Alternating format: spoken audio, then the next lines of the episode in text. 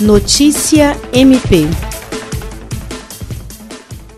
O Ministério Público do Estado do Acre, por meio do Centro de Apoio Operacional de Defesa do Meio Ambiente, Patrimônio Histórico e Cultural e Habitação e Urbanismo, participou de uma videoconferência reunindo os CAOPs de Defesa do Meio Ambiente da Amazônia Legal. A ação foi uma iniciativa da Comissão de Meio Ambiente e do Conselho Nacional do Ministério Público e reuniu, além dos coordenadores dos CAOPs, a Associação Brasileira dos Membros do Ministério Público de Meio Ambiente, da Comissão Permanente do Meio Ambiente, Habitação, Urbanismo e Patrimônio Cultural e também o Instituto Brasileiro de Informações em Ciências e Tecnologia. A agenda objetivou a articulação dos Centros de Apoio Operacional da Amazônia Legal para a celebração de parceria na execução do projeto Amazônia Legal Sem Resíduo, de execução do IBCT, que visa traçar o cenário atual da gestão dos resíduos sólidos na Amazônia Legal através de um diagnóstico elaborado por um formulário que deve ser preenchido pelos responsáveis pela gestão e gerenciamento de resíduos sólidos nos municípios.